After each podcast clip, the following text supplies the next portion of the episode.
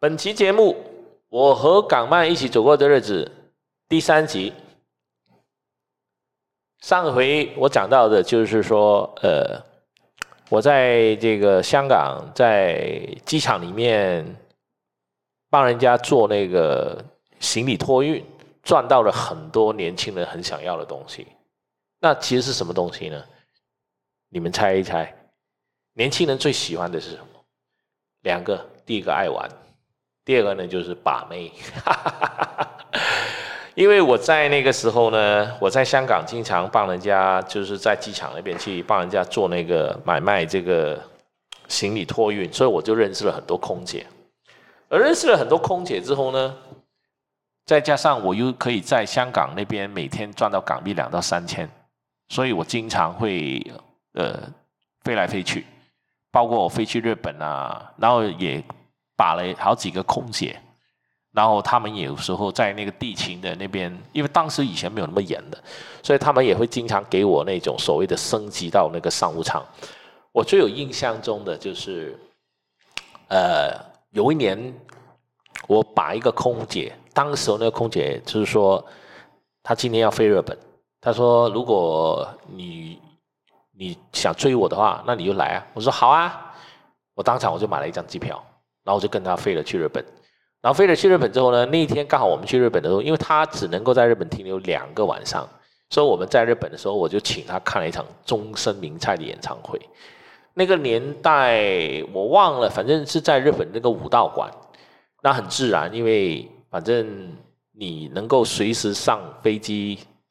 陪一个女孩子飞去日本，然后就请她看演唱会，那很自然你要去。追求所谓的把妹，其实对我来讲是一点难度都没有的，所以那段时间是我最开心的，也是我我少年风流，呃，黄金岁月的时候。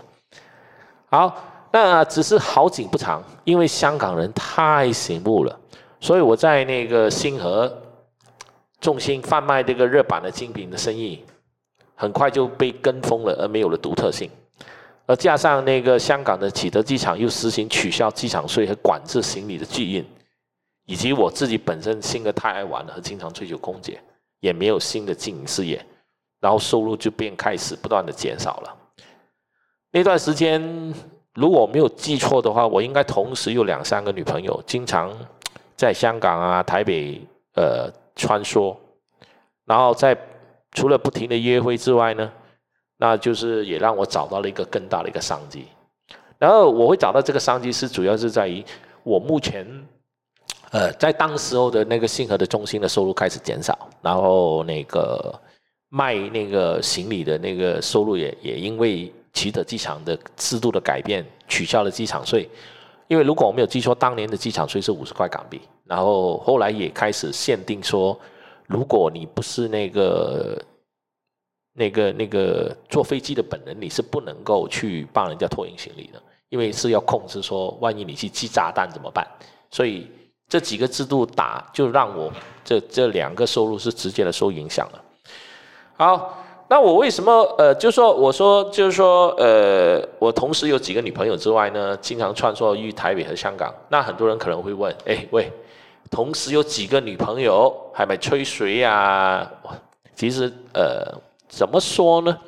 其实某个程度上，把妹是还是讲点天赋的。因为我其实是一个脑筋转很快的人。我同事的几个女朋友，当然不是全部是空姐啦，有一有一个应该是有一个是空姐，有两个是在，如果我没有记错，有两个是阳明山大学、阳明山文化大学的大学生。那其中一个呢，是在晚上呢，是在那个酒廊里面唱歌的，唱民歌的。然后我记得是当时我追他们的时候，我想想啊，这是怎么样的呢？空姐的那个呢，因为她经常飞，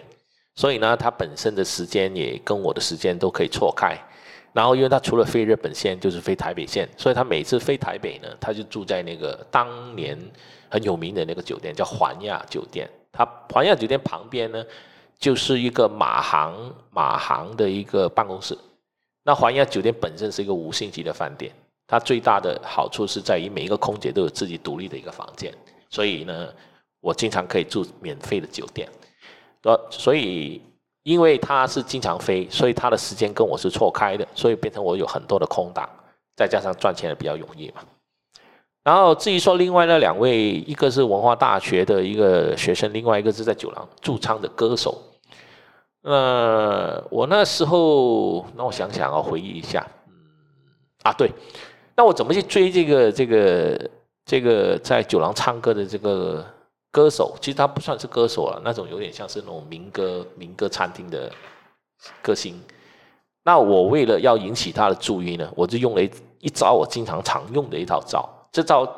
这个套路其实蛮老的，不过很有效的。首先，因为我知道这个女孩子每个礼拜一，呃，礼拜一、礼拜三、礼拜六还是礼拜，我忘了，反正她一个礼拜唱三天。然后每一次的时间大概是在晚上十点，大概唱到十二点，两个两个小时。然后大概每半个小时她休息，呃，一节，她每一次休息十五分钟。那我当我开始就是要对她采取行动的时候呢，我先把她这些作息时间都抓抓准，比如说知道她。每一个礼拜什么时候唱，然后每一次唱大概多久，然后每一次他就会下来休息。那休息的时候坐在旁边。那我注我注意到这些时间之后呢，我就开始采取我的行动。那我的行动就是，我每次去，我都是在选择他大概是在最后那一节，就是要下班的时候我去。然后每一次去呢，我基本上都坐同一个位置，那个位置就是他跟我是最容易看得到我的。哦，很奇怪，当时我运气也不错的，每一次那个位置都没有人的，然后每一次我都点同一首歌，呃，那点什么歌呢？反正是当时候应该是蛮流行的，等我想想看呢，我我也忘了具体是什么歌，我大概忘了，但是就是每一次都同一首歌，然后每每一次点的时候，他都会望过来看一看，诶，又是同一个人，然后我每一次都会等到他这首歌开始。快要唱完了，快要就是快要结束的时候呢，每一次我连续一个月，然后一个月之后呢，我开始有一天晚上，我就等他唱完，我就坐在那边，然后他就很好奇了，诶，见到我今天是竟然是没有离开的，然后我就跑过去跟他说，哎，我可以请你喝杯东西吗？呃，或者是我请你吃宵夜，他就很好奇，他就问了一句话，他说：“诶，你今天怎么没有离开呢？”呃，其实呢，我这么做是想引起你的注意而已，没有别的，没有别的意思。因为如果我不是这样的话，你就不会去注意到我。那你们想想看，正常一个女生，一个男生跟你说这一番话，你有什么感想？尤其是在当年的那个、那个、那个环境跟那个风气，你会觉得心里还是蛮蛮暗爽的。哎，这个男生其实还蛮有创意的，所以就这样我就认识了他。那认识了他之后呢，其实我是那种在那个年代，我还是比较性格上我还是比较独来独往、比较独特的。那我跟他们虽然是所谓的有那种性关系的男女朋友，但是我是不不骗人的，我是蛮 open 的。我就跟他说，然后他们就说：“哎，你你就是通常他们都会都会有意无意问，呃，你有没有其他女朋友？然后男生一定会左避右避的。我是没有，我是直接说有啊，我还有一个朋友女朋友是空姐啊。然后后来他们觉得，哎，这样是不对的，怎么样怎么样？我就跟他说，你有看过一个茶壶一个茶杯的吗？通常一个茶壶是不是四五个茶杯的？然后首先第一，呃。我很年轻，你也很年轻，大家没有想的那么远。那交朋友、男女朋友、谈情说爱，其实是我们人生的一种呃点缀了。就是我的我的价值观是比较特殊的，所以我也不想骗你，我没有说想要去骗你说呃我跟你呃玩感情，就是我喜欢你就喜欢你，但我喜欢你不代表我不能够喜欢别人有没有法律规定说，我喜欢一个人就不喜欢，不可以喜欢别人呢？那我是双子座嘛，那我也不会说为了一棵树而放弃一个森林嘛。就是说我用的这种论调呢，其实在当时来讲还是蛮新的，可能有些人接受不了，但至少说我很坦白的告诉这个女生说我的想法，我的人，或者我的本性是这样。啊，很奇怪哦，他们都接受，他们也觉得是合理。那或者你会听听的，自己有另外一个男朋友，你觉得可以吗？OK 啊，我本来就无所谓的，本来我觉得这个就是很公平的嘛。就说以当时来讲，我可以同时有好几个女朋友。那我的女朋友好几个男朋友，其实我我也不是很 care 的，呃，所以这个就是我当时候的那一种生活。好了，那因为有好几个女朋友，日子过得当然是很很爽了，但是很爽归很爽，我还是要有给自己事业上要有些钱嘛。你那么爱爱把妹，一定要花钱嘛，所以我就开始去去寻找另外一些商商机，因为毕竟。当时候的香港的生意其实已经被跟风了。后来我在台北的时候，我就发现台北有很多租书店，而且这租书店里面呢，全部有那种日本漫画的中中文版本。那这个发现呢，就让我开始构思下一个事业了。我第一个想法就是，我把台湾版本的日本漫画引进到香港。那我觉得香港很多人喜欢买那个日本漫画日文版，一本当时是卖三四十块。然后大家都看不懂。我印象中最红的是《烈焰杀星》《上罪人》这几本书，但是我看到这些漫画全部台湾都有，而且都是中文版，而且有十几二十个版本，因为没有版权嘛，很多人都在出什么动力版本、天风版本、童话版本，一大堆有的没有的。那我就开始去打听，好。后来我就找到了一个地方，那个地方就是在那个台北市南京东路四段延环的那个地方。当当时的那个地方有很多出租店的批发商，然后最有名的有中原，有一家叫做祥义，还有六福，啊，不是六福啊，福瑞还是六福？那当然，我印象最深就是祥义数据。因为祥义数据就是我日后一直都跟他们合作往来，包括我在台湾，呃，后期在台湾发展，有也住在祥义数据赖大哥的家里。那祥义数据的老板叫做赖志朗，他们是三兄弟还是四兄弟？他们还有个妹妹叫美君，所以我跟他们就混得很熟，因为毕竟我当时跟他们买很多货嘛。这也成为我日后在台湾在台北待留的呃逗留的那一段时间，我是住在他们家里的。然后我找到这些书店之后呢，首先，呃，我就要想办法把这些书去在香港找一个地方落脚，因为毕竟我自己那个店呢其实很小，而且也是，呃，三天打鱼两天晒网的，所以我就觉得我要找一个可以跟我做合作伙伴的一个朋友来负责管香港这一块，我不可能让我自己去做嘛，因为我这个人是还算是蛮会赚钱，但是我不喜欢把我所有时间都。耗在这个店里面，因为毕竟我还留下时间去玩嘛，所以我就找。那我后来就也不是后来，因为我就讲我这个后来后来后来，我要改一下我这个口条，这实在是太烂了。那我就认为我自己的性格上我适合跑动，所以我要找一个能够帮我去守在一个地点的一个 partner 来一起去做这个店。我找到了一个朋友，这个朋友呢，他自己本身有一家店，叫做意念书阁。但这个店呢，他卖的都是一些不赚钱的书为主，因为这个老板他是一个社工，他为人很有理想，也很愿意帮助人。那我自己就跟他说：“哎，大哥，你要帮人前先帮自己嘛。如果你没有能力，怎么去帮其他人呢？你现在这个意念书阁呢，就快要倒了，那你你怎么去做下去呢？因为那个意念书阁当时是在那个香港旺角的一条马的阁楼。”那条巷口是那个马路叫快富街九十九号，快富街九十九号的旁边其实就是小巴的总站，呃，它就是一个阁楼，大概是我想大概十五平左右，很小的一个，你连人都不能站置这个阁楼，很小，但是租金也不便宜，要港币差不多七八千块。然后他专门卖那种什么社工书啦、宗教书啦，因为他属耶稣的嘛，然后他叫做李可群。很有名、很有意思的名字，李可勋，英文名叫 You Can Ask，很过瘾的。其实 You Can Ask 我帮他改的，因为他其实是一个蛮蛮忠厚老实的人呢。他依照我这种个性，当然是肯定死定的。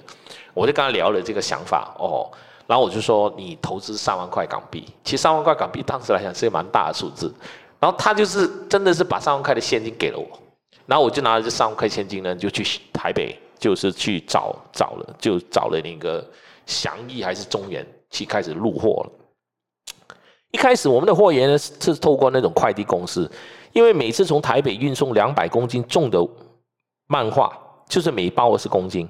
它每一包二十公斤，它只当做文件，其实出口是不需要审查的，这是当时候的那种制度。所以我们是每一次就运送两百公斤，每一公斤每包是二十公斤。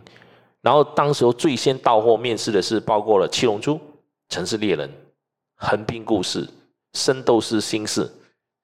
这种是属于当时候的日本，就跟日本的规格厚版的一样的。而位于旺角快富街九十九号这个阁楼呢，因为楼下是小巴走站，当然是不缺人潮。但由于店铺的面积小，又没什么宣传，所以没有太多人知道。生意当时只是不过不是，一直到他的出现，就将我意念树格带上了高峰。他是谁呢？大家可以猜一下。好，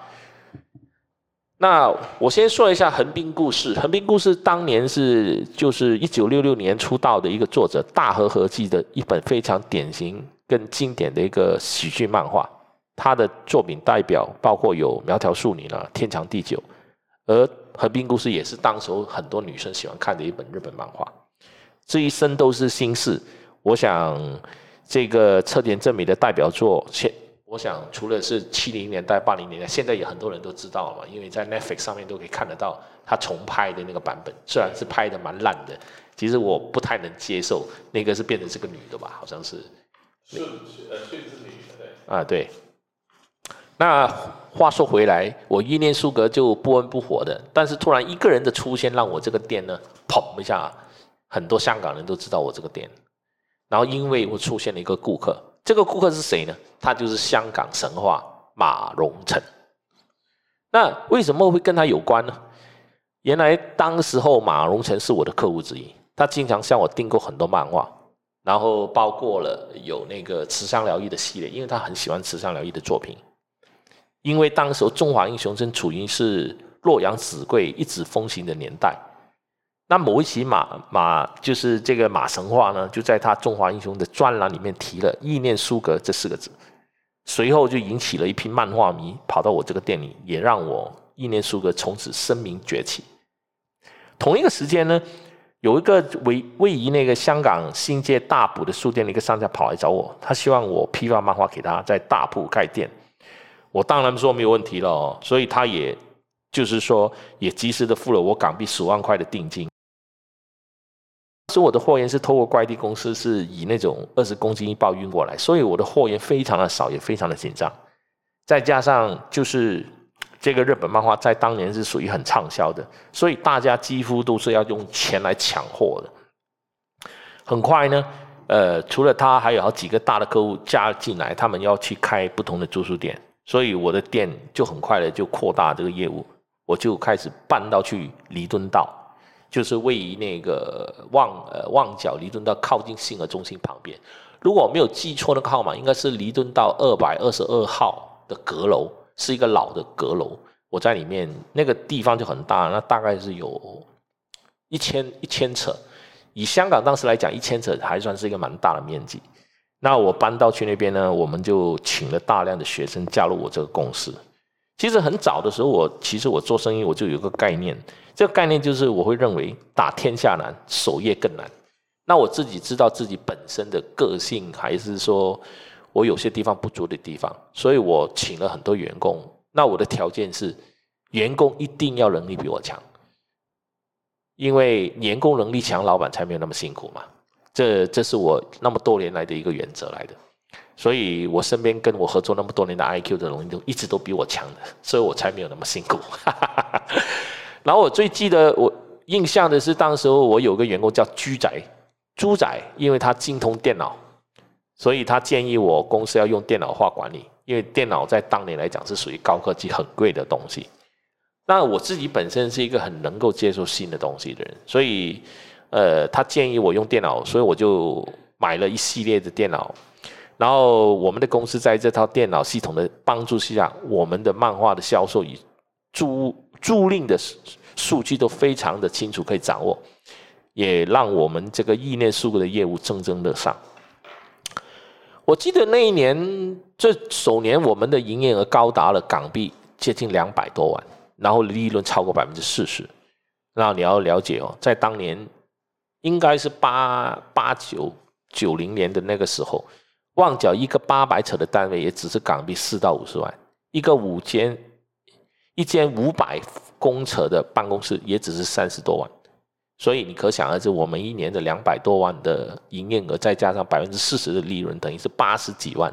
其实是代表我们这个公司是非常非常的挣钱的，公司的兴旺。就也带来某些问题的浮现，因为有人的地方就有江湖，有江湖的地方就有是非嘛。人就是这样嘛，能够共患难，不代表能够共富贵嘛。伊涅苏格，我占这个公司百分之三十的股份，那我一向是奉行财善人聚的理念，而另一个大股东李可群，他占百分之四十，其他的股份我只要是给了主要的管理层。那我的性格是比较直率和懂得用人，也是这也是我当年意念数个成功的主要的原因。但因为少年得志嘛，语无伦次嘛，难免会张扬跋扈了。而而李可群可能性格上是比较内敛，他在公司一直只负责营运，很少做出相对的决策，所以大大小小的决策都是我来决定。那因此，公司的员工基本上只是把我当老板。也把他给冷落了，就是从来没有人把他当做是老板，所以李可群的存在感其实是蛮蛮蛮缺存在感的。但因为我我在香港啊、台湾要两边飞，然后除了除此之外，我也要开始去开拓那个新加坡跟马来西亚的业务，而公司有几个猛将，包括管钱的都是女生，都十分的厉害。那我在用人不疑，疑人不用的想法下，我都把这个权利下放给他们。我只是去远距离去遥控运作，这就是我当时候，也是因为这样，公司就开始出事了。那公司出事的问题，什出在哪呢？因为出事的原原则就主要是当时我把引进来的管理层几乎都是李可群在大学的学妹师妹啊。当我是我自己一直讲，就是我做公司那么多年，我一向的。原则是内举不避亲，外己不避嫌。只要你是有才能，我都会放权。所以李可群引进他的师妹，我也没有太多的想法。但重点就是李可群引进了他自己的亲妹妹来公司，然后这个他这个亲妹妹呢，就是能力不足而喜欢表现的亲妹妹进入公司之后呢，就开始出问题了。他开始连群结党，搞小圈子。而领到公司内部出现分裂，再加上当时公司的业务也因为竞争者越来越多，而出现种种的因素开始走下坡了。所以我自己本身当然也有要占很大的责任了，因为毕竟我没有去考虑到这是人事的问题。然后。除了竞争者出现之外呢，因为最主要是出现了一个比较好笑的又有杀伤力的两个源头出现，对我们公司产生了直接的冲击。在我们在引进这个台湾漫画到香港的去做的时候，其实，在很早期香港其实已已经有一家叫老牌的专门做日漫的盗版公司，它是很有名的，叫 A Club。这是一本动漫志，如果是在七零八零年代的朋友们。香港的朋友应该都知道这本漫画杂志叫 A Club，然后另外一家就是海豹出版社。那海豹出版社早期他出很多不同的日本漫画，那个老板叫林查理吧，然后他跑来跟我们说他是日漫的香港版权代理人，所以他要向我们征收版权费，不然就会控告我们要坐牢。那其实对我来讲，那么低能的剂量。你也敢拿出来跟我混？其实真的让我 觉得蛮好笑的，因为主要是我对日本出版社的运作也算是非常了解了。因为呃，我自己在台湾也知道台湾跟日本的这个授权的合作上的一些问题。因为毕竟我当时生意做的蛮大的，我跟台湾的出版社，不管是东立也好、大然也好的关系都混得挺熟的，所以我大概也了解为什么日本他没有办法去做授权，或者是说。台湾的出版社他不是不想去授权，是因为他有一个台湾的法律上他不承认这个东西，因为当时台湾其实严格上他已经属于呃不属于联合国的一个分子嘛，就是说，因为这也是像现在常讲的什么一中政策了，呃，我我不知道是不是跟这个有关系呢，但是至少我知道，呃，台湾它在盗版日本漫画这个东西其实是合法的，在台湾的境内它是合法的，至于说。它境外是不是合法呢？呃，这个我是不懂，但是当年我们也没考虑那么多，反正当年的那个年代，没有人去对这个版权有多大的去研究或去注意了。所以当这个黑这个海报这个公司跟我们说这个什么他有版权啊，这个有的没有的，我是完全不相信的，因为我觉得我不相信，但李可逊竟然信了。所以就是说，等于我们在公司，我们公司要进口的所有台版漫画上面呢，我们要盖上一个一个所谓他们公司给我们的一个授权，然后他成立的一个空头公司叫东热，等于是说我每一本日本漫画必须要盖上东热的字眼，另外每一本给他港币两块钱，我才能去卖，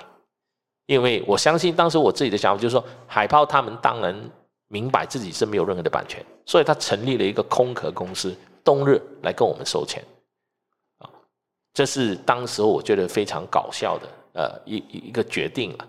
那至于说另外一个杀伤力的源头，就是天龙漫画的崛起。因为天龙漫画是香港在八零年代其实出版这个日本漫画非常有名的一个出版社，老板是郑介中，他其实是一个大学生，他也是我当年意念数个的一个会员，经常向我们拿一些图书。租赁的一些销售数据，说是做学校功课的研究，然后他私底下就开始大展拳脚，就是成立了天龙，然后出版了很多的漫画。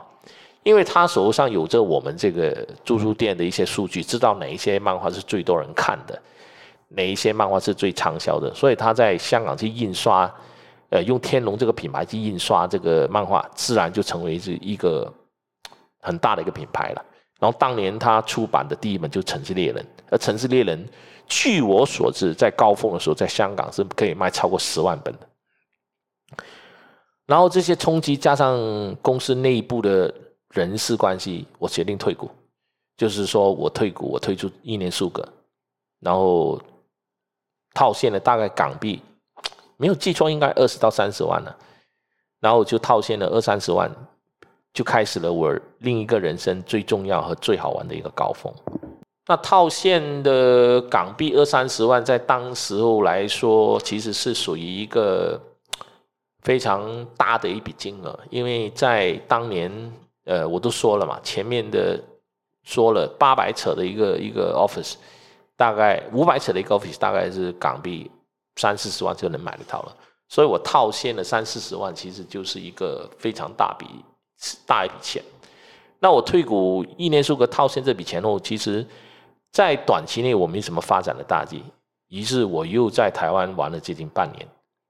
也是因为在那边玩了半年，所以我在那那里呢又萌发，就是启发了我另外一个事业的起端。那因为我在当年我在台湾玩的时候，我最常去的地方应该是，等我想想看啊，晚上是 Kiss 了。或者是雅宴，然后有时会跑到去林森北路的戴安娜这些地方跳舞，因为我很喜欢跳舞，也在那个地方跳舞认识了当年的